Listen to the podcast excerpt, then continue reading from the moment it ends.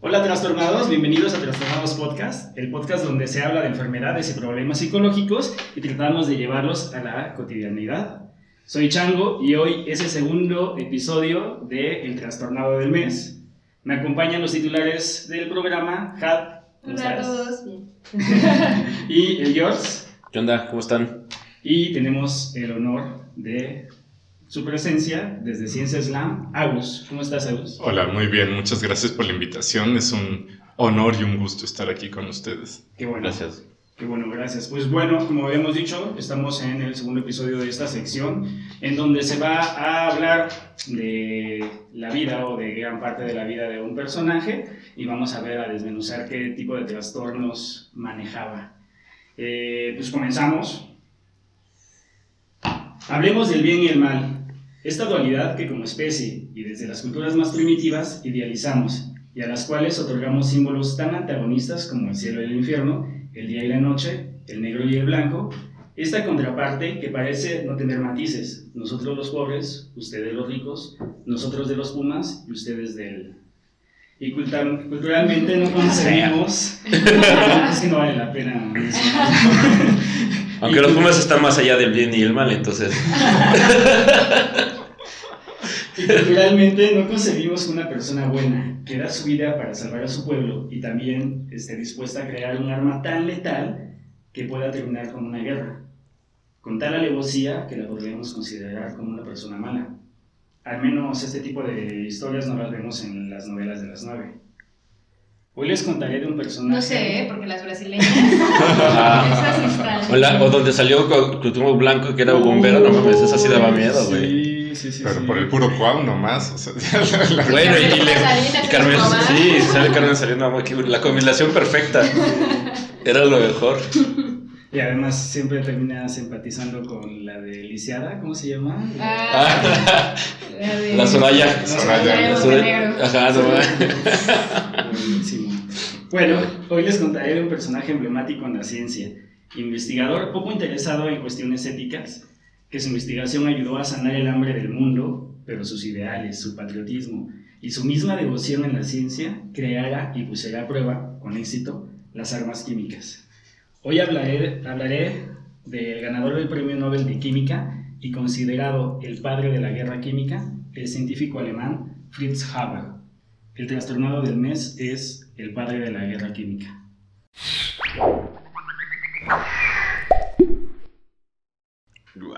No sé si han escuchado, es... eh, No, chango, nosotros hacemos arte.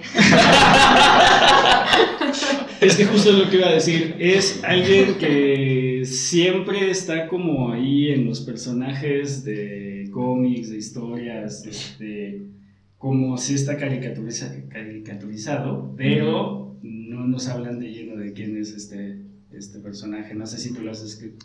Este, un poco, justamente, es, más que sus logros químicos, pues está como dualidad del, del gran avance científico contra pues los, las aplicaciones prácticas, ¿no? Víctor Hugo decía, este, la ciencia tiene la primera palabra en todo, pero la última palabra en nada. Es decir, o sea, siempre lo que llega de la ciencia nuevo es la primera vez que se aparece en el imaginario de las personas, ¿no? Pero ya como este, la sociedad, los mismos científicos, los gobiernos tomen eso nuevo, pues ya la ciencia no tiene manera de controlar eso. Digo, tampoco es por lavarse las manos, podrían hacer una mejor labor la mayoría de las veces, pero sí, o sea, uno crea algo, pues como los artistas crean algo y ya lo- como el público lo tome como La interpretación la que cada interpretación uno. cada quien, Eh. pues ya es independiente. Y también las cuestiones éticas o mal tomadas éticas, ¿no? El hecho de que estés pintarrajeando monumentos, para Claro. algunos se les hace ofensivo, pero para otros es realmente un movimiento artístico. Exacto, Entonces, y parte de la historia. Si alguna vez fui a una facultad de artes en Estado de México y el edificio nuevo tenía, justo en la entrada de la facultad de artes había un tubo que salía mal hecho con dos tubos ahí, unos alambres. Y le digo, ¿qué? ¿Y esto es una pieza de ustedes también o qué? Por- porque la instalación mal, mal puesta, porque de repente es Intervención del paisaje urbano, ¿no? que de repente es también la ciencia es como yo hago, o, o quien, quien creó algo, es con la idea de, de un objetivo y de repente aparece alguien así de, ah, pero si esto lo aplicamos también en esto, o lo jalo para este lado, también puede funcionar. Y ahí es donde también se, se puede este, desviar un poco el origen de por qué se creó lo que se creó en su momento. Pero vamos a ver que con este personaje no tuvo que ser alguien más, sino Fue el mismo. él mismo. Fue el mismo. Fue una de sus personalidades. Sí, seguramente. Bueno, desde hace mucho tiempo en el cine se ha interpretado el típico científico lo- loco, caricaturizado con sus gafas y su bata de laboratorio. Un ser sin vida ni sentido social, carente de escrúpulos, dispuesto a todo y que, con su clásico acento alemán, está preparado para llevar a cabo su maléfico plan. Scheiße. Esta personificación se debe en gran parte a Fritz Haber, pero a diferencia del Dr. Octopus en Spider-Man o del Dr. Doofenshmirtz en Phineas and Ferb, Haber parecía no tener empatía con nadie en el mundo. Lo primero y lo último era hacer ciencia. Era como el Doctor Strangelove, ¿no?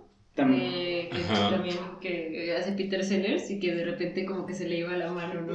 Ah, muy bueno.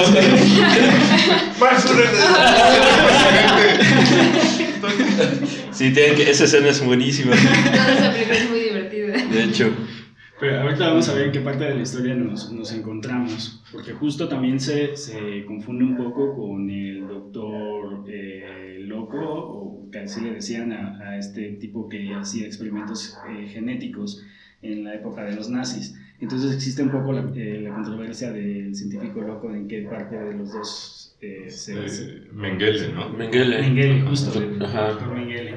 Que dicen que terminó en, en Sudáfrica, ¿no? Haciendo este, algunos experimentos genéticos con gemelos, todo este rollo. No, En en Brasil. ¿no? En Ah, sí, Brasil. sí, en Brasil, en Brasil. Que de hecho es un Digo, en, pueblo en Sudamérica, perdón. que es un Sí, sí, sí. pueblo donde todos hay todos son gemelos. Ajá, el pueblo de los Entonces gemelos. está bien interesante. Está bien Sí, sí. chido. Bueno, Hubbard nació el 9 de diciembre de 1868 en Breslau, Breslavia para los compas, que en este sen- entonces pertenecía al Reino de Prusia y que hoy es una linda ciudad polaca, que entre otras curiosidades fue sede de la Eurocopa de 2012 con el partido inaugural, el empate a uno entre Polonia y Grecia. También el centro de El Breslavia... clásico, güey.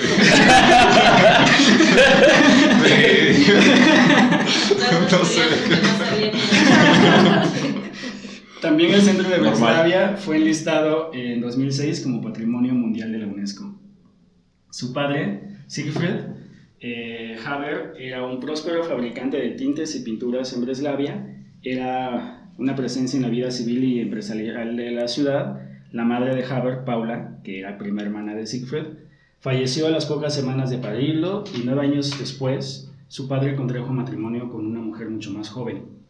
Trató al joven Fritz con mucha severidad y con el tiempo, la segunda señora Haber trajo al mundo tres hijas, de las cuales Haber no tuvo algo así de lo que podemos llamar relación. Los historiadores han encontrado muy poco en cuestión de su niñez. En general, cuentan que en sus días de colegio en Breslavia, Haber no destacaba como estudiante. Era bueno en materias particulares como las ciencias y desde pequeño tenía gran aprecio a la literatura. Existía una pequeña peculiaridad en la familia Haber, que en ese entonces era muy importante para la sociedad alemana. Eran judíos. Sí, pues por eso era su prima. Justo pensé en eso. Esa Ay, época, Polonia. Pero los, cien- o sea, judíos. los científicos, Darwin también se casó con su prima, este, bueno, seguro algunos en Monterrey, pero Sí. Eso te digo, no es una peculiaridad de los judíos, ¿no? No, sí, no, no, no, no, pero es como.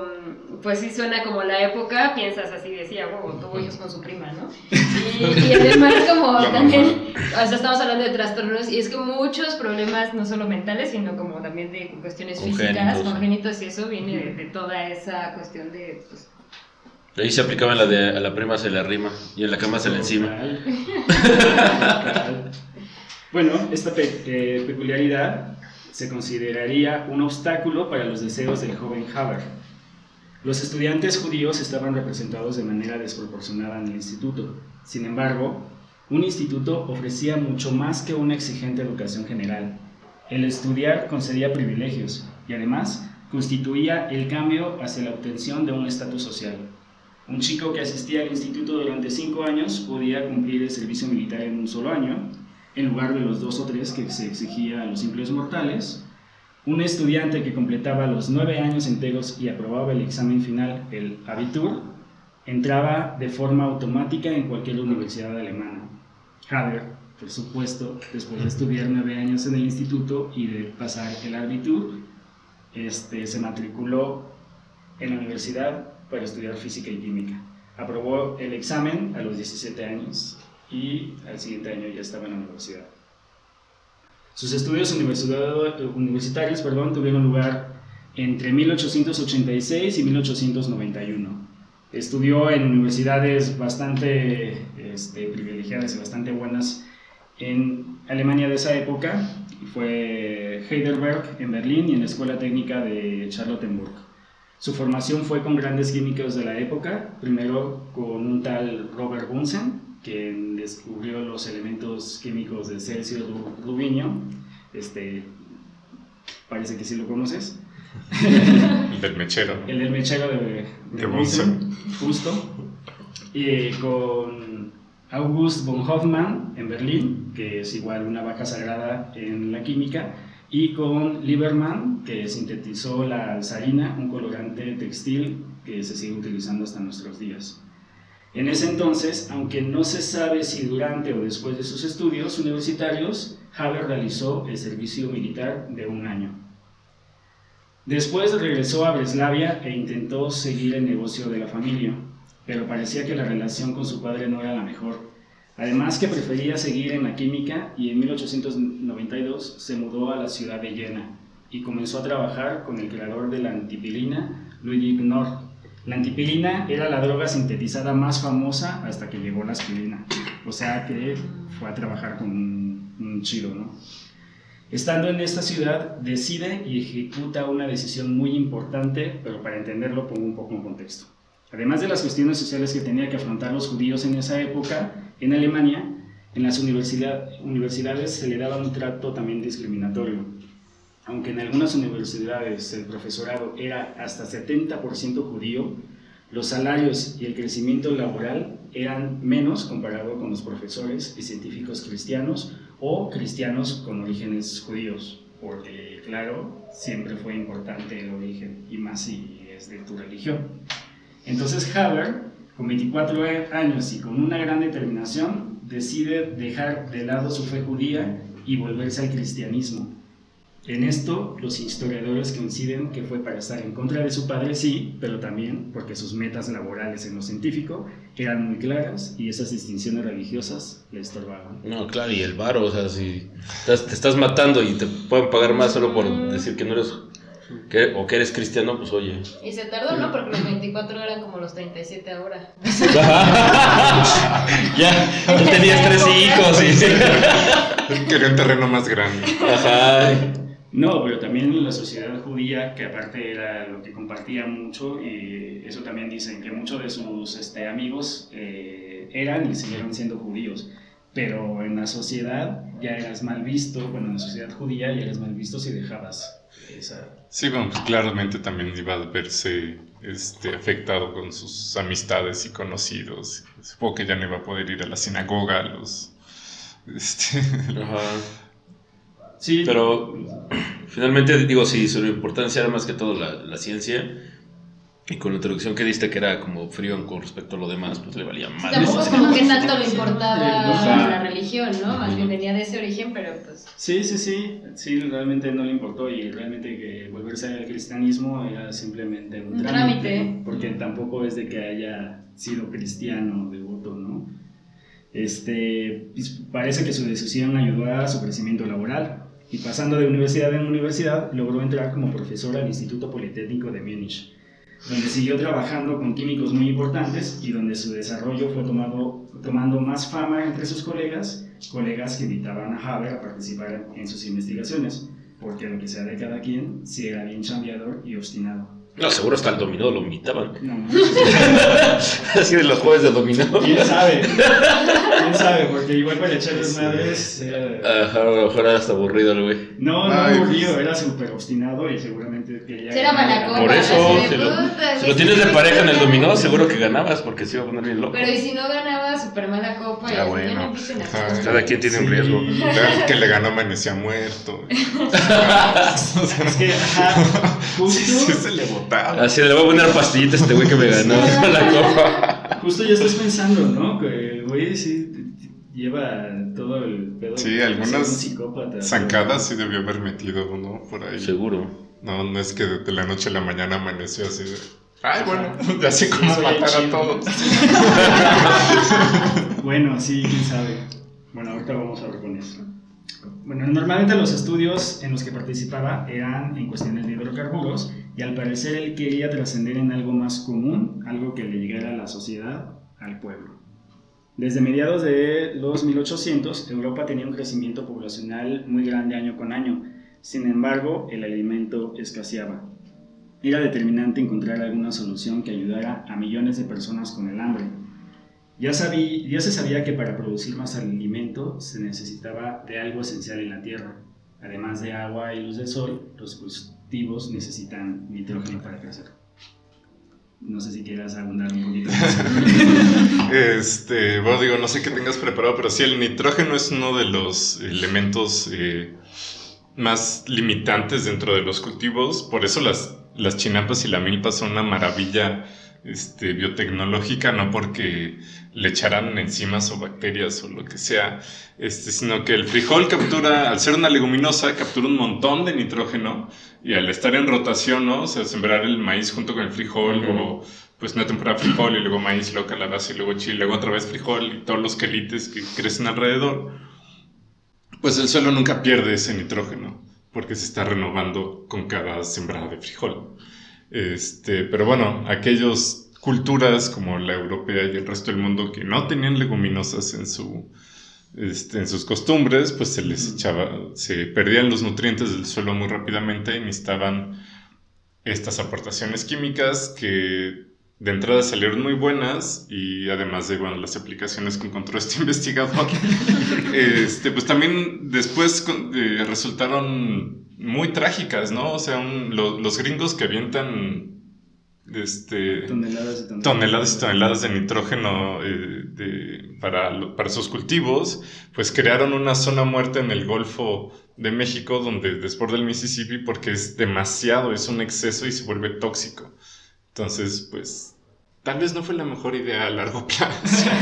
Pues Pues no a- había al al no hacerlo natural justo eso. O sea, digo, afecta, recuerdo en, en Bolivia, el, este, el sembrar coca también mata totalmente el, el suelo, justo porque no hay otra, otra cosa que le pueda ayudar a la tierra. Es 100% monocultivo. co- ajá, es coca y, y lo que entendí es que se siembra una vez y se muere la tierra, ¿no? Sí, debe de pasar como cerca de 10 años para que se vuelva a renovar un poco la tierra, pero aparte no puede crecer algo más. Entonces, sí, sí, es, eh, bueno, en términos generales, sí, como, como lo, digo, lo dijo Agus, este, existen microorganismos que ayudan con la fijación de nitrógeno en el suelo y da propiedades nutricionales para que las pla- plantas se desarrollen. Sin embargo, en la agricultura, la cantidad de nitrógeno que había en los suelos de cultivo no abastecían las demandas de la sociedad. En esas épocas se necesitaban de las heces de los pájaros, además del guano, la caca del murciélago, como principal ingrediente para los fertilizantes. Pero la gran paradoja es que el nitrógeno es uno de los elementos más abundantes en el planeta. Constituye cerca del 80% del aire que respiramos. Por lo que a muchos se les había ocurrido utilizar este nitrógeno del aire y sintetizar amoníaco para utilizarlo en los cultivos. Había muchos que habían estado cerca, pero hasta esas épocas no se había logrado. Haber atendió a, a esta necesidad. Se le ocurrió un experimento en el cual ocupara hidrógeno y nitrógeno del aire y catalizarlo con hierro a grandes temperaturas para producir amoníaco líquido. Era 1900 y su idea quedó plasmada solo en papel y teoría. Este año conoce e inicia una relación amorosa con Clara Immerwahr, quien también era química, judía, feminista, primera mujer que se doctoraba de la Universidad de Breslavia y que trabajaba con otra eminencia en las ciencias alemanas, el químico Richard Abeck, quien además de ser su tutor, era un gran amigo. Haber y Clara se casaron en 1901. no sin antes obligar a Clara a volverse al cristianismo. Es en- como una cuestión así de tomar balay, morra, te va a ir bien. ¿no? Como vente al cristianismo te van a pagar muy chido. Sí, Digo, sí, no sí, porque sí. eres mujer, pero igual lo piensan, ¿no? Bueno, pues él tenía que casarse por la iglesia, seguro. Sí. Y dar su diezmo y todo. Pero estoy segura que vivían, dormían en cuartos diferentes. Ay, no sé. No, De hecho, fue lo primero que Como- pensé así, estos güeyes cogían o qué pedo. como, güey, no, no. No, no, no, pero, pues ella idealizó un poco porque estaba de moda la este, familia Cougar. Entonces ella Ah. pensó que iba a ser como, como ellos. ¿no? Como. Ajá. Para verse radiante. Ajá. Ajá. Entonces Haber y Clara se casaron en 1901 y en 1902 tienen a su hijo Herman. El embarazo tuvo sus complicaciones, por lo que fue difícil para Clara seguir con sus investigaciones, con lo que acordaron que Haber seguiría con su carrera y cuando Herman creciera, Clara se reintegraría a la vida laboral. Clásico, clásico, hasta la fecha. Hasta la fecha. Herman nació el 1 de junio de 1902 y tres semanas de- después, Haber viajó a los Estados Unidos a dar conferencias y su gira de rockstar duró nada más seis meses. Está a su Es regreso. a traía torta bajo el brazo.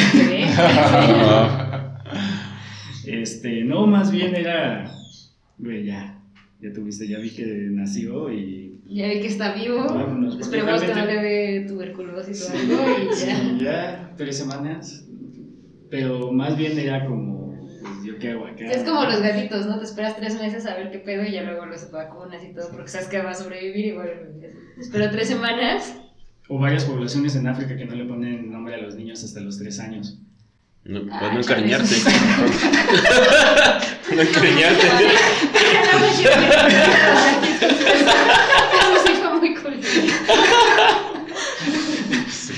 Pero Pero, pero sí, sí, sí. Sí, de hecho, pues hacen sí. una fiesta a los tres años y si no les ponen nombre, ya. Aquí también te hacen fiesta a los tres años, hasta vals y todo Creo que eso eh, es, es la raíz de esa cuestión. Seguramente el hecho de, de poder este, Pues sobrevivir. es como, también los tres años le dicen la presentación, ¿no? Que lo presentas como a la sociedad de... Bueno, pero sí es cierto, de si va a vivir. Ajá. Ajá, más que representación de la sociedad es como de, güey, ya la liberó, cabrón.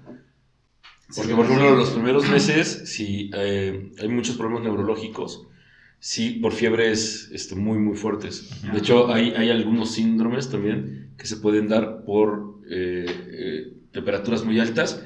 Entonces, les da como convulsiones a los niños y eso puede provocar, por ejemplo, este, algunos eh, trastornos, síndromes degenerativos. Algunos este, retrasos mentales, cosas así. En los primeros tres meses de vida hay que cuidar mucho la cuestión de la temperatura de los bebés. O sea, si les da fiebre, es bien peligroso. Mm, bueno saber. Datos de Jones. a su regreso de Estados Unidos, Haber fue creciendo de a poco en lo laboral y en 1906 fue nombrado catedrático a tiempo completo en Karlsruhe, de modo que consiguió esta meta académica a los 38 años de edad. Además, ese mismo año también fue nombrado director del Instituto de Química, Física y Electroquímica de la Escuela Superior Técnica. En este instituto se hizo el milagro. En 1908, Haber y su equipo logran sintetizar amoníaco a partir de agua y aire, aplicando la idea que se le había ocurrido en 1900. Esto se consideró uno de los mayores logros en la ciencia en esa época y varias compañías querían comprar la patente de Haber para comercializarla. El experimento fue un éxito y Haber se mudó a Berlín, donde era el investigador principal en un laboratorio creado totalmente para su investigación pero debieron pasar cinco años para que el amoníaco líquido se comercializara. Rápidamente comenzó a venderse como pan caliente y en menos de un año Haber se volvió millonario. Y los cultivos poco a poco fueron mucho más productivos en Alemania, por lo que su producto y él mismo se hicieron cada vez más famosos. Como el multinivel, justo. Igualito, en un año te das millonario. Trajo a Llegas cinco a amigos. Trajo a cinco amigos, esos cinco amigos ya, ya lo envasaban. Invitan esos cinco a cinco más. Pero realmente, o sea, este, en 10, 12 años eh, creció laboralmente. Sí, no sé, es un avance, pues sí, una revolución lo suficientemente grande para un Nobel. Sí, sí, sí, la verdad que, que es- estaba, bueno, el, el experimento sí fue muy determinante. De hecho, eh, dicen que más o menos el 50% de lo que consumimos ahora este, en el mundo es gracias al experimento de Harvard. Órale. Y en, y en todo, todo el mundo, ¿no? O sea, es una figura súper importante de la cual la mayoría no tenemos ni la menor idea. Eso es lo que, me, Chingados, es lo que me da así como, ¿qué onda? Y, y sabemos más la parte mala, entre comillas. Pues sí sabes como la cuestión de historia de que se usa En lugar de que te enseñen lo de los niños héroes, deberías. Ajá, porque eso güey. ¿no? De entrada. Aparte, es- ni los enterraron chido para sembrar nada, ¿no? o sea, güey. No, cero alimento. Esta milpa fue porque Por- Juan Escutia. No. ¿Le quitaste la bandera de menos? Ajá, pero ni eso, güey. Este, todo este tiempo Clara estaba con la firme decisión de volver a la academia. Sin embargo, era callada, tímida y modesta Inocente. y cuestionaba muy poco a su marido.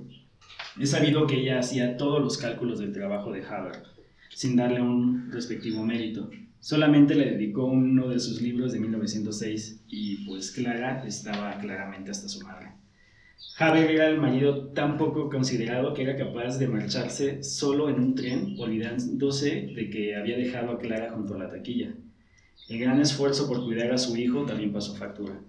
Clara tenía menos ánimo y era tal vez menos brillante.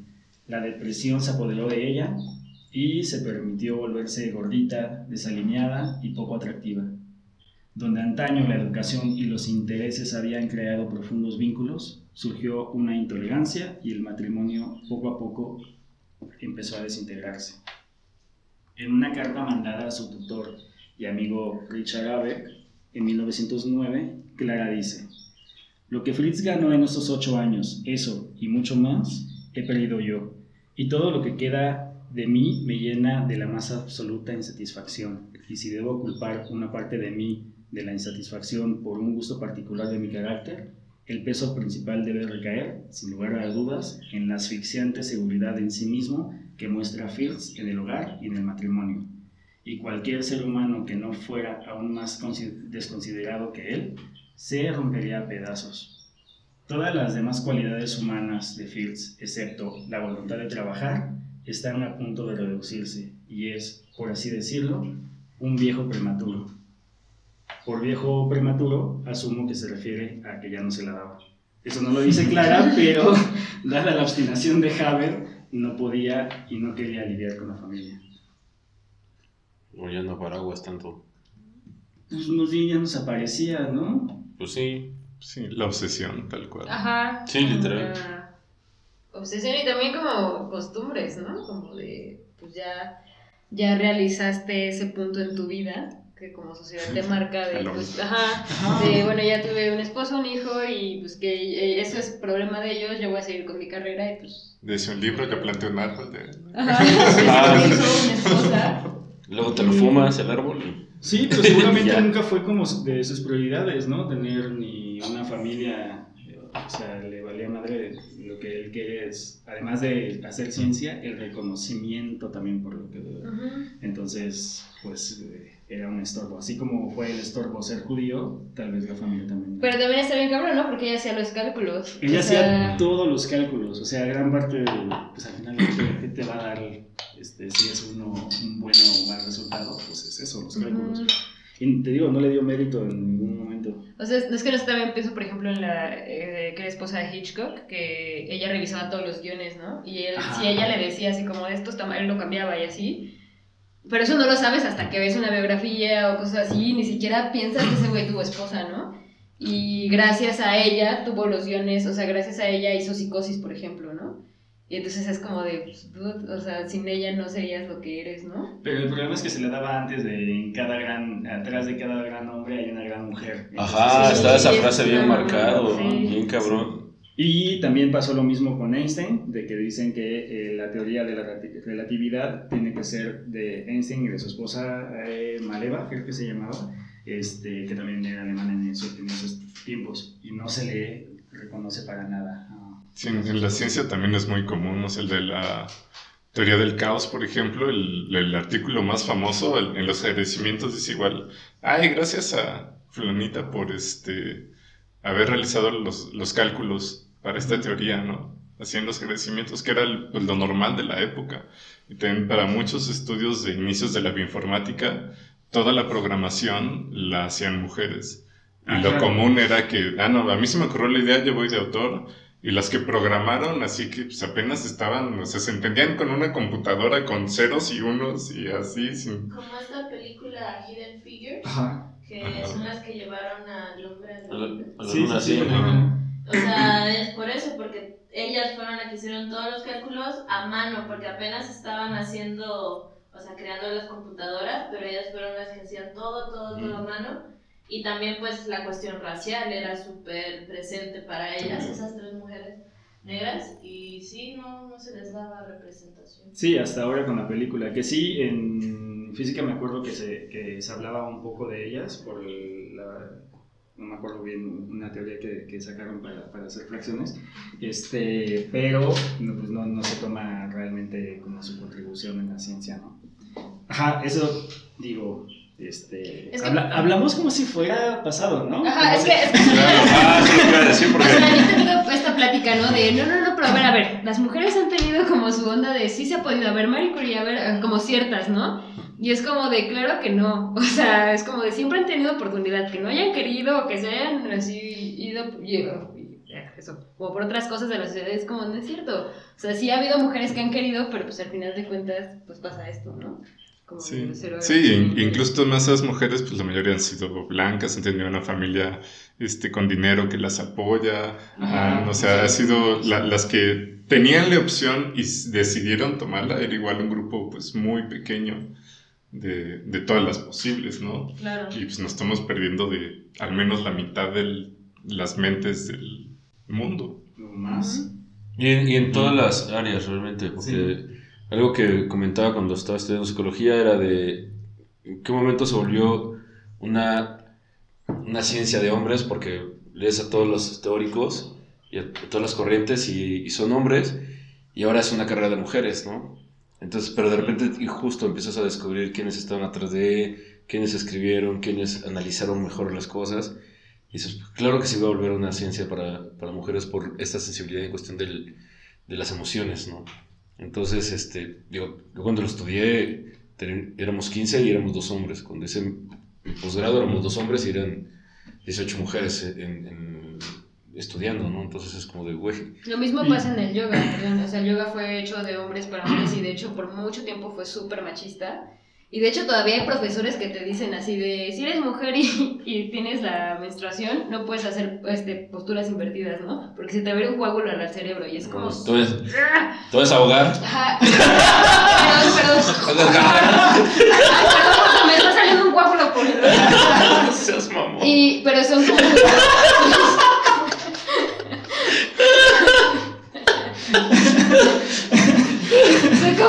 como solitos por, como porque les costó mucho aceptar y ahora si vas a una sala de yoga hay dos hombres y es como de wow, los hombres, ¿no? Así que hay... Y fue una, pues sí, algo hecho de hombres para hombres y al final de cuentas justamente ahora es para puras mujeres prácticamente. Sí, no, lo que iba a decir es de que normalmente en psicología eh, hombres o los varones que la estudian se dedican más a la cuestión de investigación y no al campo de terapias, ¿no? Eh, también eso se vuelve, como si ya habrá hombres, pues se vuelve más como la cuestión de investigación. Y está bien cabrón porque la, el área como laboral, a mí me, me tocó que me discriminaran en, en, recursos humanos y me dijeron, el currículum está perfecto, tu experiencia laboral está perfecta, pero no eres hombre este, ocupamos una mujer, ¿no? ocupamos una psicóloga. Era FAMSA. Todavía les debo. les debo, pero ya no les pagué por eso. No, no, fui, fui porque solicitaban este, asistente de recursos humanos cuando recién. Bueno, yo, yo, yo, yo había pasado por un par de empresas de recursos humanos. Fui y literalmente me dijeron eso. Me dijeron, está todo chido, pero este, eres hombre.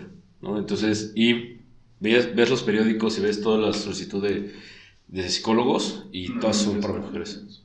La cuestión laboral. Entonces, en mi caso, pues yo me dediqué a poner mi consultorio y a más a la política, como asesor político, justo también porque no había como chance para un hombre psicólogo. Y justo en la política, que es mucho más masculina, digamos, o se percibe al menos, o el rol debe ser más masculino, pues sí encajabas. Pues no, como pez en el agua. ¿no? Sí, yo, yo conocí una, a una psicóloga con la que tomé un curso, su- justo era como un curso de un instituto, el Instituto Simón de Beauvoir, que es como para cuestiones feministas, y ella nos decía así, de, es que en mi época las niñas bonitas estudiaban psicología, pero lo que no sabían es que muchas de esas niñas bonitas se iban a meter realmente al campo, y ella trabajó con muchas mujeres indígenas, y como con toda esta cuestión feminista, y tiene como toda esta cuestión, y está muy chido, y es como de, sí, era como de, pues eso, estudio psicología en lo que me caso, ¿no? Ajá. Entonces, está- El, el clásico MMC. Ajá, Ujú. es mi caso. Sí. Bueno, en 1913, Haber fue nombrado consejero del trono y como miembro de la élite de la nación aceptó también sus premisas, que la nación, rodeada de enemigos, demanda su lealtad, que su creciente poderío militar sirva para consolidar y garanti- garantizar la paz, que la nación, unida, nunca podría ser vencida. Eran épocas en que la mayoría de los intelectuales Yo tengo ganas de rasurar mi bigote, déjame acá. Ya me quiero sentir emo, ¿no? Eh, eran épocas en que la mayoría de los intelectuales y muchos funcionarios del gobierno reclamaban una expansión imperialista en busca de mayores territorios y ámbitos de poder, con los que rivalizar con las potencias imperiales ya establecidas como Francia y Gran Bretaña. O sea, realmente sí sentían esa necesidad de los científicos e intelectuales de que Prusia y Alemania tenían que crecer imperialmente. Bueno, lo hicieron muy bien y hubieran triunfado durísimos, no hubiera sido por que el nazismo corrió a la- todos los judíos y entonces el resto del mundo se benefició de tener esos científicos alemanes y Claro, de Prusia. Sí. Y además el dinero de los judíos, que también Ajá. era algo. Entonces, si, no hubiera Sí. sucedido eso, sí, o sea, todos estaríamos comprando tecnología alemana sin chistar. Sí, que sí, nunca, sí, porque pero- muchos corrieron hacia Estados Sí, Unidos. sí, En no, no había cuestión fue- competencia. Fue antes de la, de- del nazismo. Esta fue de la primera, fue de la ¿no? primera. Sí, la Sí. primera guerra. De la primera guerra. Y justo, y que estalla la Gran Guerra en junio de 1914. Ujú. El patriotismo llevó a Haber a enrolarse en el ejército, pero su solicitud fue rechazada debido a su edad. Ya tenía 46 años. Pero se ofreció No, para... anciano, ya Ah. Pero se ofreció para colaborar con el ejército. La iniciativa de Haber fue desde su ámbito. Parece ser que ya se había dado cuenta que su forma de sintetizar y más aún de envasar y propagar el amoníaco servía para casi cualquier gas. Y no es que estuviera pensando en hacer tanques de helio para tener la voz chistosa, sino Para estar bien drogado. Millennials. en, esa- en hacer videos de TikTok. Se va a estar retorciendo las cosas que hicieron cosas Ahora entiendo Chabelo de dónde sacó su vocecita. sino que estaba pensando en desarrollar armas químicas en su laboratorio y tenía toda la intención de él mismo desplegarlas en batalla. En esa época, el ácido nítrico para la elaboración de explosivos tipo TNT se obtenía casi exclusivamente a partir del nitrato de Chile, un mineral muy rico de nitrato de sodio que abundaba en las zonas desérticas de Chile. Pero el bloqueo de la Armada inglesa impedía la llegada de los barcos mineraleros que lo transportaban. Entonces la comunidad científica alemana decide crear materias primas en los laboratorios, mucho gracias a las contribuciones de las investigaciones de Haber. No entraré en detalles eh, de cómo fue la Primera Guerra Mundial, sin embargo, Alemania y sus aliados, la Triple Alianza, Qué bueno, dije- porque lo he visto demasiado. sí. Pero no, bueno, no grandes detalles. Algunos sí. Alemania y sus aliados, la Triple Alianza, tenían cierta desventaja por las diferentes rutas económicas que están lideradas por la Gran Bretaña, Francia y Rusia, la Triple Entente, a la cual se les unió Estados Unidos y el Imperio Otomano. En la Gran Guerra, que duró del 14 al 18, a juicio de algunos historiadores, el aporte de Haber fue decisivo, porque sin él posiblemente Alemania se habría tenido que rendir mucho antes al no poder alimentar a su población, los recursos y la potencia industrial eran clave en un nuevo tipo de conflicto bélico, el más global conocido hasta, entonces. Las grandes potencias movilizaron hasta el último engranaje de la capacidad de su industria, hasta el último grama, gramo de sus materias primas y, por supuesto, a sus mejores talentos. Entre estos últimos, Haber fue nombrado responsable del Departamento de Suministros Químicos del Ejército Alemán. Años atrás, en el... No dudaría que hizo sopa maruchan, güey. Para alimentar el ejército. Eso creo que nació de, de ahí, ¿no? La pero fue de la segunda. Bueno, de la, de la sí, segunda. cuando empezaron a enlatar la, todo. La, y- comida procesada y enlatada fue... Y la segunda... Es la broma. Ya pensé que era chiste. No, es que nos valemos de muchísimas Sí, y de hecho también se vio con mucho como de la Segunda Guerra Mundial de que justo muchas mujeres se quedaron en casa y fueron las que empezaron como a reactivar estas cuestiones económicas. Sí. Entonces salió toda esta cuestión de... Es que hay que, hay que recordar que históricamente mucha cuestión de la tecnología surge desde el ejército. O sea, mucha la cuestión, este, tecnología celular, de, de Pues cuando la humanidad está en crisis es cuando salen las grandes ideas. Y ¿no? también, no, si le das todo el presupuesto del mundo, así, a ver, hazme un algo, Claro. así un cheque en blanco, Claro. pues Claro. Claro. Sí, en cuestiones de guerra tienes límites de fondo. Sí, porque además también justo un, años de prosperidad en, en Europa, o sea, años Mm. muy buenos, fue el periodo entre guerras, donde hubo muy buena economía, donde hubo mucho arte, donde una sociedad creció muchísimo. Sí, porque empieza como una cuestión de rescate de, de cuestión de la sociedad. En psicología se creó, después de la Segunda Guerra, se creó el humanismo. Justo para de, eh, humanizar nuevamente a una sociedad más que todo gringa con respecto a las familias que se habían quedado sin el papá, casi todos, o sin los hijos, y las mamás que se habían ido a trabajar a las, a las fábricas y recuperar eh, la economía. Entonces era como que necesitamos algo eh, emocionalmente que eh, reestructure de nuevamente la, a la sociedad. Se crea el humanismo, se crean los picapiedras, se crean los supersónicos, se crean como esta información de irle diciendo la familia es lo importante, la familia es lo importante. Y la economía. La economía. Bueno, años atrás, en 1899, las armas químicas y biológicas habían sido reguladas por dos tratados de la Haya, que prohibieron utilizarlos dentro de proyectiles de artillería. Esta prohibición respondía a la controversia ética en el ámbito político, militar y científico, pero Haber, para quien esa polémica no era su asunto, se tomó la investigación como algo personal, tanto que incluso resultó levemente herido en uno de sus ensayos. Finalmente, junto con, su, con un equipo en el que se encontraban otros cuatro futuros premios Nobel y apoyado por el sector duro del ejército, el dinero, halló la forma de sortear la legalidad internacional.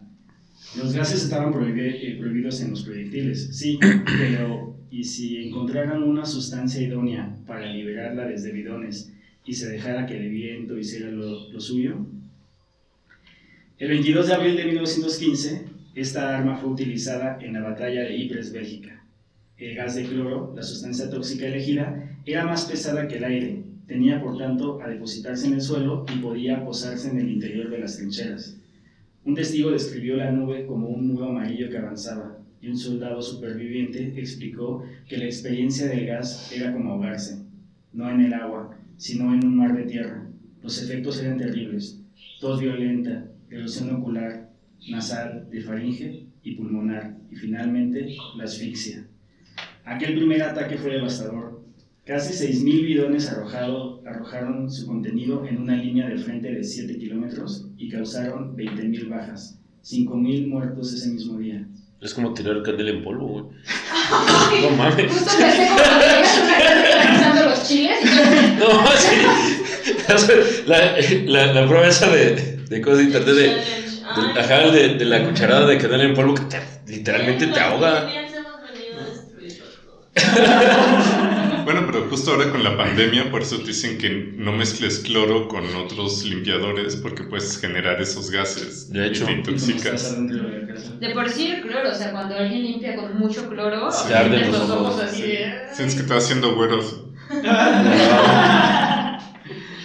Y sí, ¿no? De hecho, este, no solamente esta arma química, ¿no? Los gas pimientas y todos estos también. Este güey quería ver el mundo arder. No, totalmente. Pero Pues bueno, hasta los mismos fertilizantes, la explosión del Líbano fueron Ah. puros fertilizantes de nitrógeno. Sí, Y se acabó el puerto entero. sí, sí, sí, sí. Estuvo cañoncísimo, sí. Bueno, los propios soldados alemanes sentían pánico ante este gas y avanzaron tan lentamente que no consiguieron romper la línea de defensa que pudo recomponerse a tiempo. Sin embargo, fue una batalla exitosa para Haber, quien lideró y estuvo en el frente de batalla en todo momento. Sí, eso es porque el, el brother era este narcisista, seguramente. crees? Trista. Hasta ahora todo indica Ajá. En el- ¿Te diste pero, pero, no, no, me di cuenta desde el, Desde la de- intro. desde el, ajá, desde el momento que, que desea cambiar de religión, Sí. porque finalmente es, es una cuestión del, del interés propio, ¿no? O sea, no le interesó ni la familia, mucho menos cuando de su primer matrimonio, ni sus hijos ni nada, ¿no? Entonces, el que no le importe también el estar enfrente de la batalla, aunque pueda morir, pero que justo es como esos asesinos seriales de cuando me atrapen quiero que sepan todo lo que hago porque quiero que justo me aplaudan Sí. y vean que soy el más chingón del mundo. el reconocimiento. Sí, el que vean totalmente que reconocimiento. era súper listo. Y además Pero- tiene que ver, porque dicen que eh, estando en, perdón, en, en el frente, siempre estuvo eh, anotando, viendo cómo las personas se asfixiaban, este, cuántos caían al momento. eh, Sí, el era psicópata, o sea, Entonces, de era- manera me quedé bien. Sí, yo también. es como, no mames. Es, Es- como, es como yo sí lo invitaba al dominó. Es como, meme- es como un meme del perrito que todo se está quemando y está así como, todo está bien. no, Pues es- eso es un tipo de, de perversión y aparte, pues como asesino serial. Digo, probablemente él, él no, no disfrutaba como un asesino serial ver a la gente morir, pero sí era como satisfactorio ver que sus experimentos Pues funcionaban. es que era estudio, o sea, estaba Sí. totalmente desligado a una empatía con los otros. Era como, sí se está muriendo, pero es parte de mi estudio y pues es eso, ¿no? Sí, sí, sí. O sea, me lastimé con uno de mis este, experimentos, pero es parte de mi estudio, entonces no me importa. Sí, de, de hecho, en, en psicología, por ejemplo, Piaget estudió a sus hijos, que les decía que los bebés eran unos pequeños científicos que descubrían cosas todos los días, ¿no? Y hubo quienes, este, en cuestión de esta cuestión de, de cómo, cómo, ¿cómo se llama? cómo interviene cualquier cosa en la sociedad en un ser humano, aislaron niños y aislaron bebés que no tuvieran, que tuvieran cero contacto con ningún ser humano para ver cómo reaccionaban. Y entonces es súper cruel, pero es, y, y no lo hacían por lastimar a las personas, lo hacían para tratar de descubrir cosas, ¿no? Entonces, Sí, Pero él, yo, creo él que, no estoy tan seguro. yo creo que sí era como, sí quería ver cómo, cómo, se retorcían como, como los, las babosas samurai con sal, ¿no? Sí, sí, sí, sí, le echo más, más, este polvo pica pica o no, ¿no? A su regreso a Berlín, Haber fue conmemorado por el ejército alemán, sin embargo, había muchos retractores de las armas químicas. Entre sus retractores estaba Clara, su esposa, quien le hizo una escena en la fiesta de su conmemoración y terminando la party, en la cual se homenajeó los logros de su esposo, se disparó con un revólver en el jardín de su mansión. Sí, me esperaba, o sea, no me esperaba menos de ella. Ajá. Pues ya ves que te acuerdas, o sea, yo lo, lo vuelvo a repetir, lo Sí. que decía Alice en el de Silvia Plath de que un hombre narcisista siempre necesita una mujer en depresión. Claro. Pues era obvio que iba a suceder algo así. Sí. Sí, solo que Silvia Plath se, se metió en la, la cabeza en la estufa, pero de mujer fue Sí, porque además también como que una, algo que había forma. escuchado, ¿no? Como el- la- lo- por lo que menos se suicidan las mujeres es por disparo. Ah, sí. Ujú. Sí, sí, sí. Entonces eso es como una, una muerte muy violenta. Aquí, pues es que seguramente había armas en toda la mansión.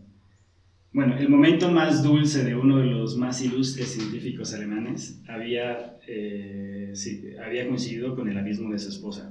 No lo creo como tal, pero bueno. Este, al escuchar la detonación, Hermann, que en ese entonces tenía 13 años, corrió y vio convaleciente a su madre, que moriría rápidamente en sus brazos. Chao. Haber había tomado drogas para dormir, por lo que no apareció en la escena del suicidio hasta unas horas más tarde. Eso fue en la noche del 1 al 2 de mayo de 1915. Y el mismo 2 de mayo, Haber se fue junto con el ejército a otra batalla en donde se ocuparía nuevamente el gas de cloro, dejando a su hijo y a otros encargados del evento funerario de Clara. Pues es que en realidad lo, lo último que quería es que le. Que, ¿Cómo se llama?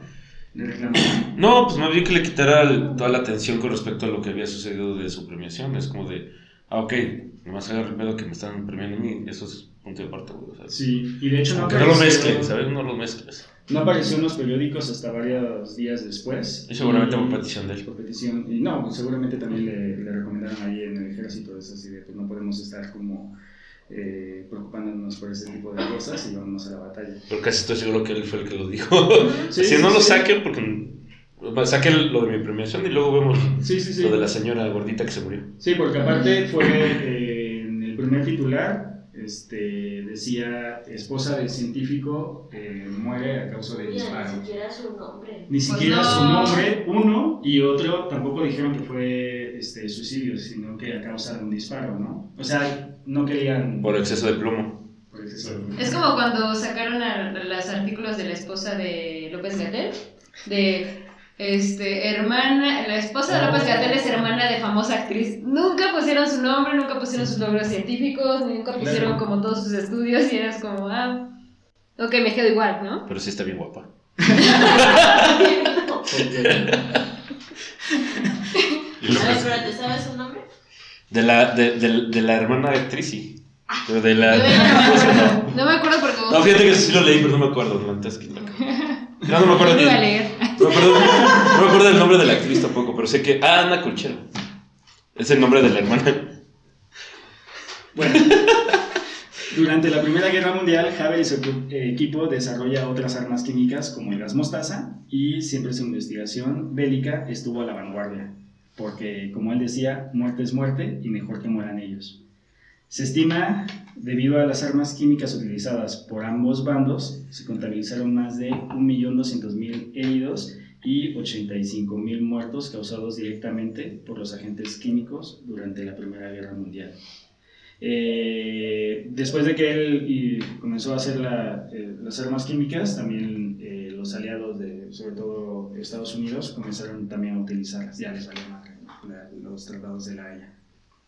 Eh, si no han visto la peli, Alemania se rinde en 1918. Ya existían los tratados de la Haya y la Primera Guerra. Sí, los tratados de la Haya de cuestión de, de las guerras. Después se hizo eh, en la Haya lo de, de la formación de la ONU en el 45. Ajá, eso, eso fue. Sí. Sí, sí, sí, sí, pero los tratados de la Haya los que Ok. mencioné en el 800 899.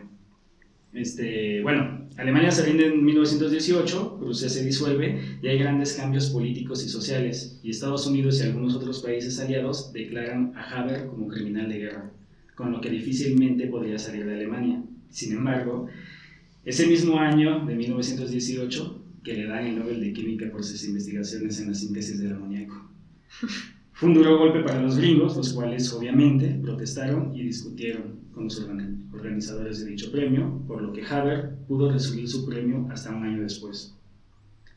Y aunque la utilización de armas químicas dejaron importantes huellas psicológicas en el círculo próximo a Haber, él nunca se arrepintió, al contrario, él se sentía a gusto, útil y orgulloso con ese poder. Tras la guerra y por imposición de los aliados, reorientó su trabajo a la investigación en pesticidas y creó una empresa llamada Sociedad Alemana para el Control de Plagas, en la cual eh, trabajó y dirigió. La empresa creó un importante insecticida llamado Cyclone A, el cual fue un éxito en el mercado en los años 20 y la fortuna de Haber iba creciendo más. Se volvió a casar, ahora con Charlotte Nathan, una cristiana de origen judío. Y que no conocía para nada la historia. No tenía la menor idea de quién era. No, pues que el tipo, se- como salía mucho en medios y... Sí. No, bueno, de la esposa al menos, pues. Ah, bueno, seguramente, ¿eh? No, pero el tipo era una figura este, social. Sí, bastante- pública. Pública, bastante importante. Y pues, no sé, hay que preguntarle a la esposa de Fujimori o y varias bandas así que se casaron después de que hicieron varias cosas, ¿no? Todos sí. sus, sus rollos. Entonces, eh, ah, bueno, se casó con Charlotte Nathan, una cristiana de origen judío. A ella no tuvo la necesidad de convertir al cristianismo y tuvieron dos hijos, Eva Lewis y Luigi. Y en 1933, con la llegada al poder del nacionalsocialismo, tuvo que abandonar el país con su esposa y sus dos hijos pequeños por su origen judío. Aquí hay un poco de debate con respecto a la decisión que se tomó de exiliar a Harvard de Alemania. Algunos historiadores dicen justo que a toda la comunidad científica judía o de origen judío se les expulsó del país sin excepciones. Pero hay quien afirma que Haber entraba en los planes del partido nazi por lo hecho en la Primera Guerra Mundial.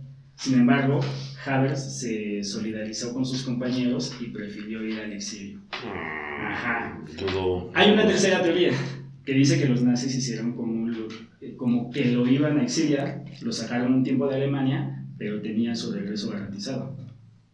Lo cierto es que se le ofreció trabajo en Inglaterra, donde perdió la cabeza, no literalmente, pero parece que enloqueció un poco. Algunos afirman que parecía vagamundo y no se quitaba la bata del laboratorio. Otros afirman que, como aún era considerado un criminal de guerra, eso provocó paranoia y se le zafó un tornillo, y otros más afirman que estaba al pedo. Dicen que viajó de Inglaterra a Suiza para tratarse médicamente. Igual, no se sabe si eh, psiquiátricamente o por problemas físicos provocados por los agroquímicos.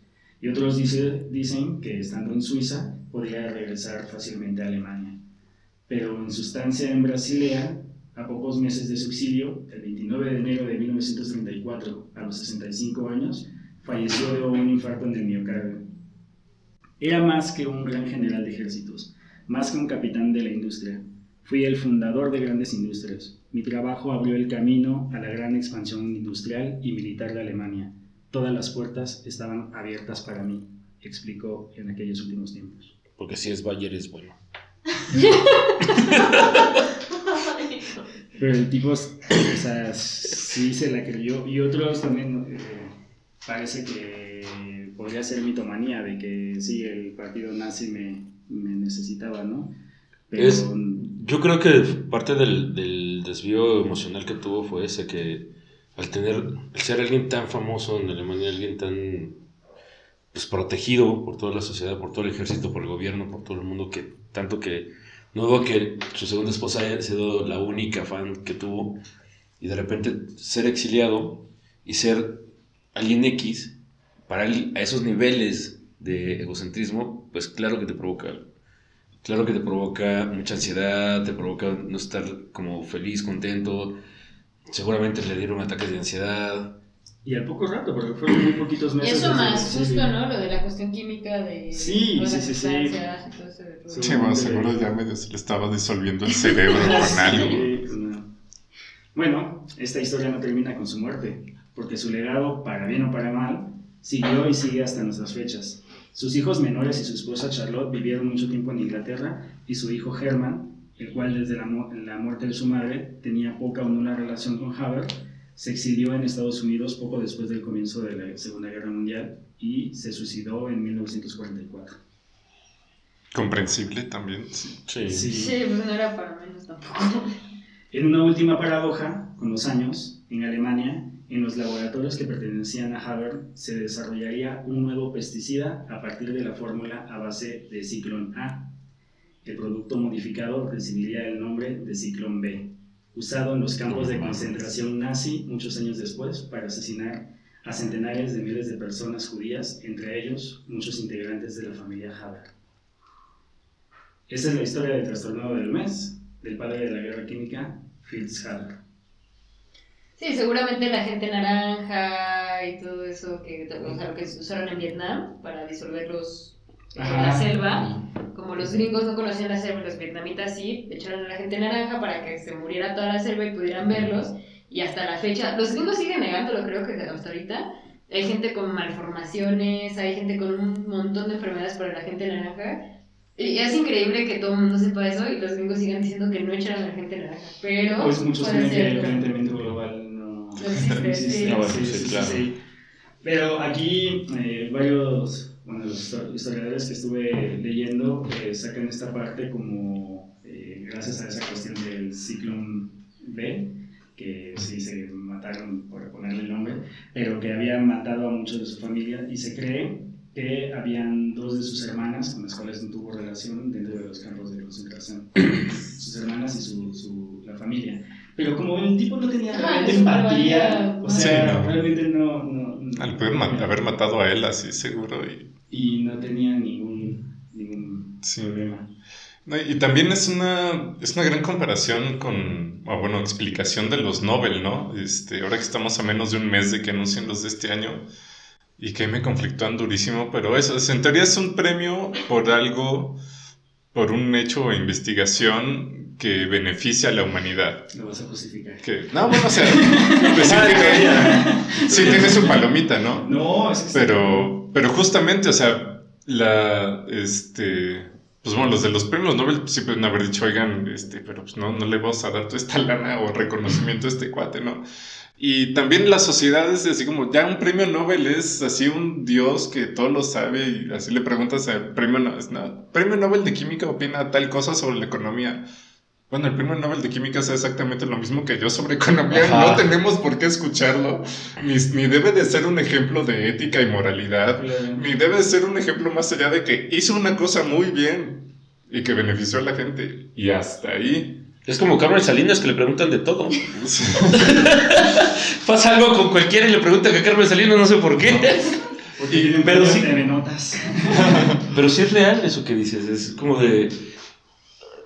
No sé, se vuelve una figura pública, se vuelve una eminencia y alguien con, con el que pareciera que ya, o sea, porque muchos de ellos, yo no sé si sigan investigando, pero de repente creo que entran también con área de confort de ya gané el premio Nobel y ya. Pues lo que pasa es que también es, es un premio que tarda en darse normalmente. O sea, yo, yo hago una investigación y 20, 30 años después me dan el Nobel y pues ya tengo 70, 80. Ya me dedico a dar pláticas porque pues ya, ya, ya vivo la vida, ¿no? Que se vale, pues, o sea, Sí. lo tienen. Pero, o sea, también, por ejemplo, el, el Alfred Nobel, el creador de los premios, los hizo porque se enteró cómo la gente lo veía a él. O sea, gracias a un error de un periodista en, en Francia, este, anuncia en el periódico la muerte de Alfred Nobel. Y Alfred Nobel, que seguía vivo, ve el periódico y dice, muere el, el zar o el lord de la muerte, ¿no? Porque había hecho el TNT. Y en realidad el que se había muerto era su hermano. Por eso yo, yo no quiero que me recuerden así. Yo necesito inventarme lo que sea. O sea, sí tenía una empatía y sí tenía... O sea, obviamente él no creó el TNT para que se usara para la guerra, pero se terminó usando para eso. Y al final dijo, pero yo no quiero ser recordado así, voy a inventarme algo y se inventó los premios. Y pues este cuate le valió ver lo que pensaran éticamente de él. Él quería demostrar que era, el que era más listo que todos los demás. Sí, sí, sí, sí, sin ningún problema. Y aparte, este, pues no sabían también en ese momento todas las repercusiones que no solamente las armas químicas iban a hacer, ¿no? sino que su contribución buena también iba a ser, como lo explicaste, de toda la contaminación por Claro. químicos que hay. Este, además de solamente de que mataron a los judíos en la Segunda Guerra Mundial, pero todo lo que se está haciendo, igual aquí en, en donde estamos, la cantidad de agroquímicos que utilizan son a base de lo que hizo ¿no?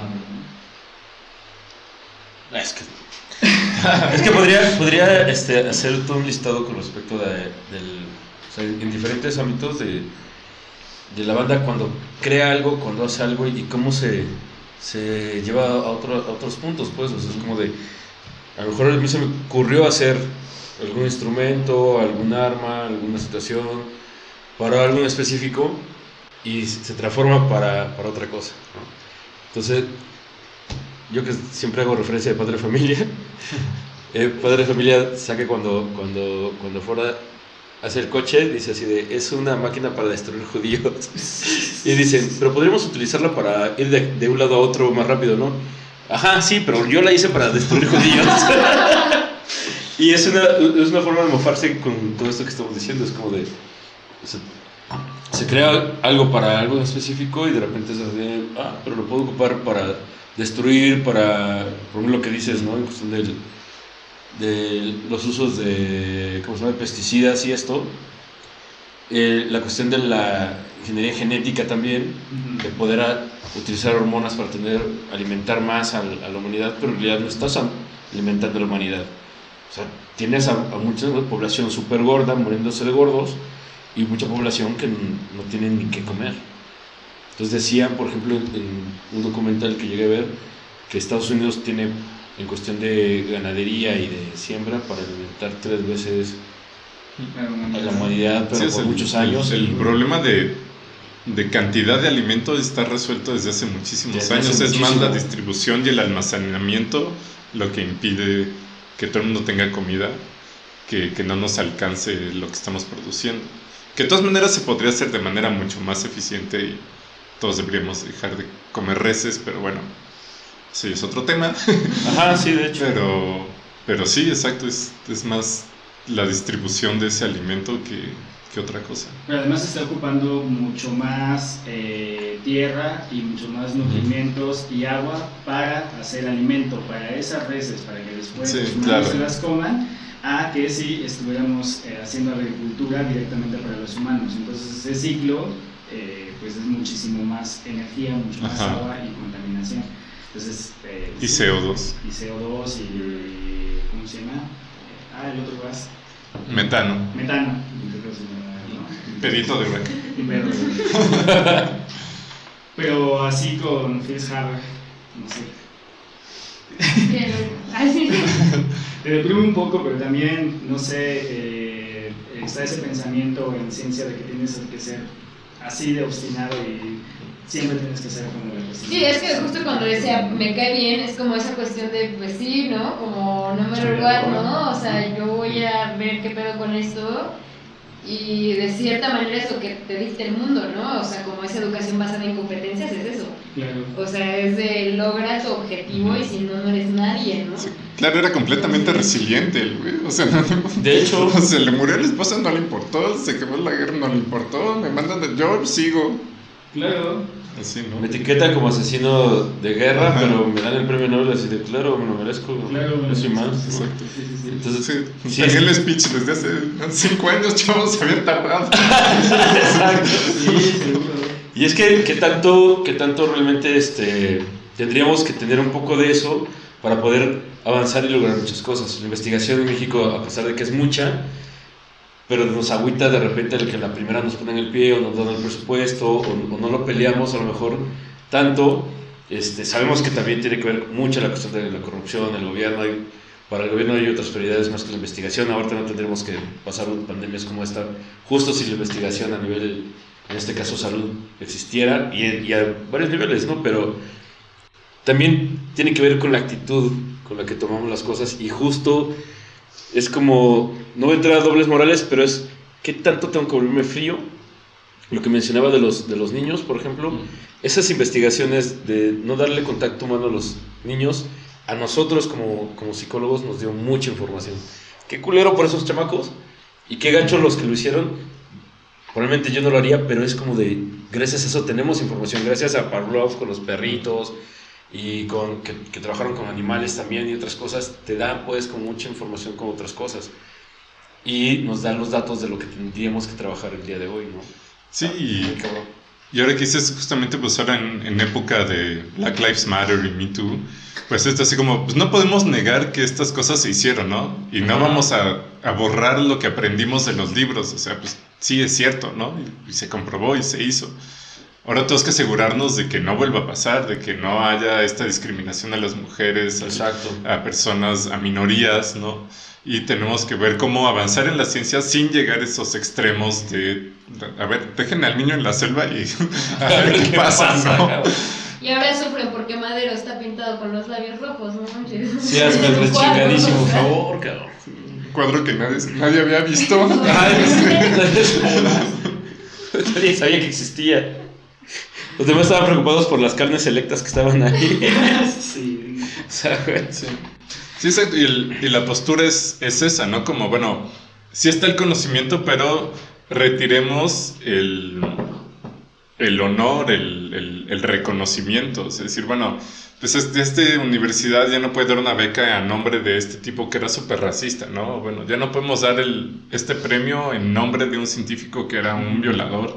No podemos, Claro. o sea, es bueno, que se sigan dando estas becas, que se sigan, que siga existiendo este edificio en la facultad, pero pues que se llame con Edificio cualquier A, otra nombre. B. Solamente, no necesita estar Sí, esta situación que tenemos como seres humanos de querer honrar y justo elevar el, el narcisismo de alguien que ya de por sí era narcisista y que gracias a eso provocó todo esto, pues también la estamos cagando, así como de, güey, ya se murió, ya gracias por lo que nos diste.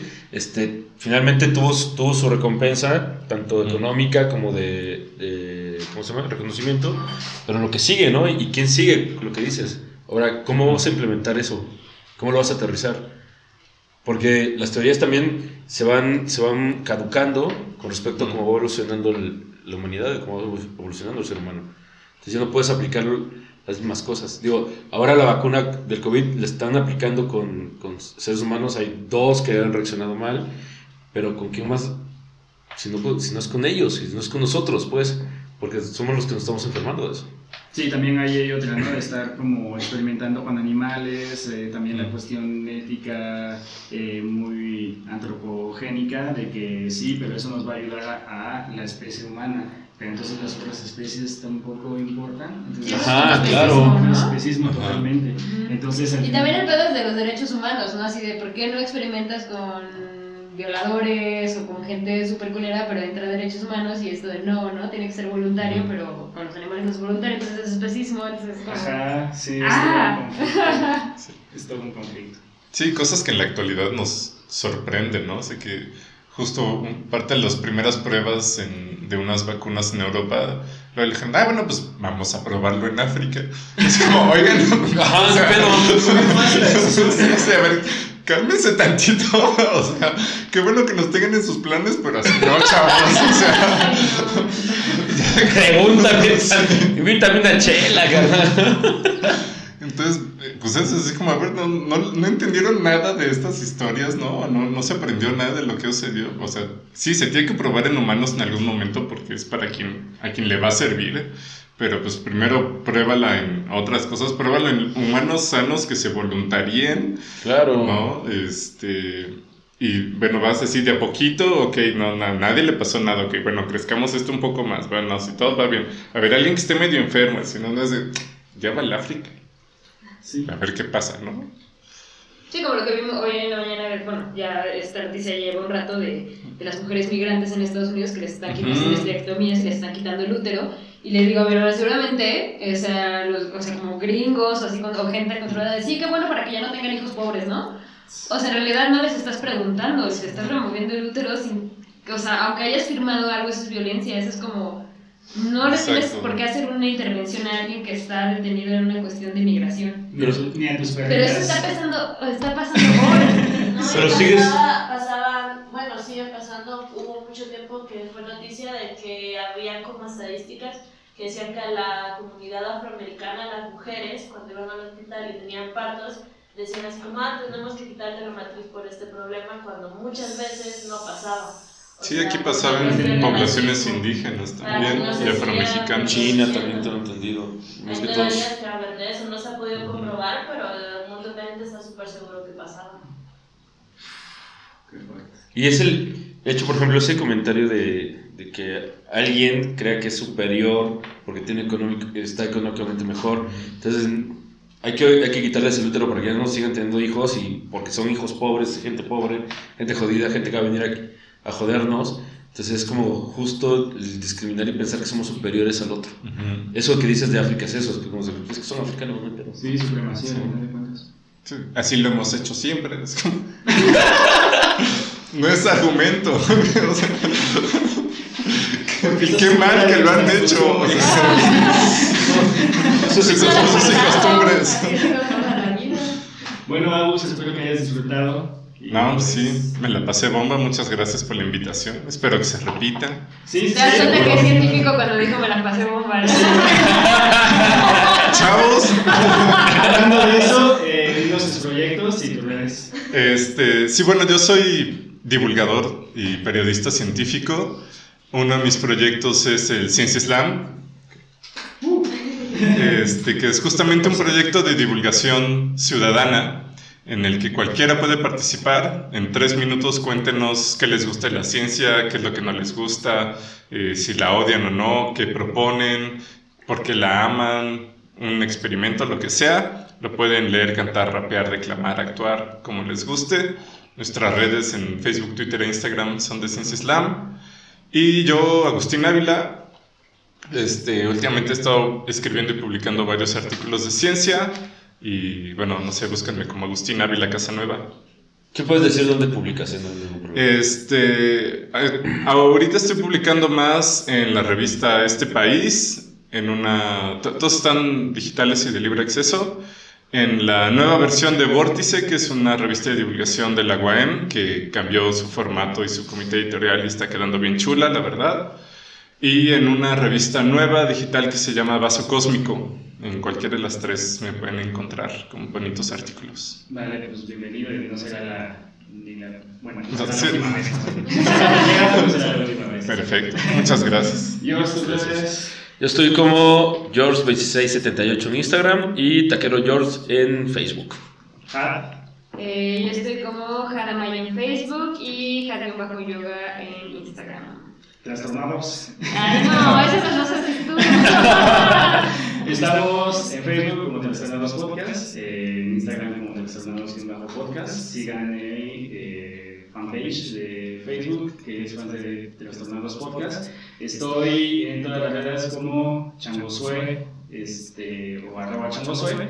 Y Les pregunto y te pregunto. ¿Tú qué trastorno tienes? hasta la próxima.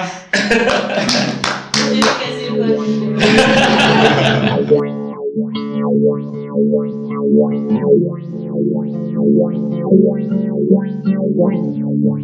you.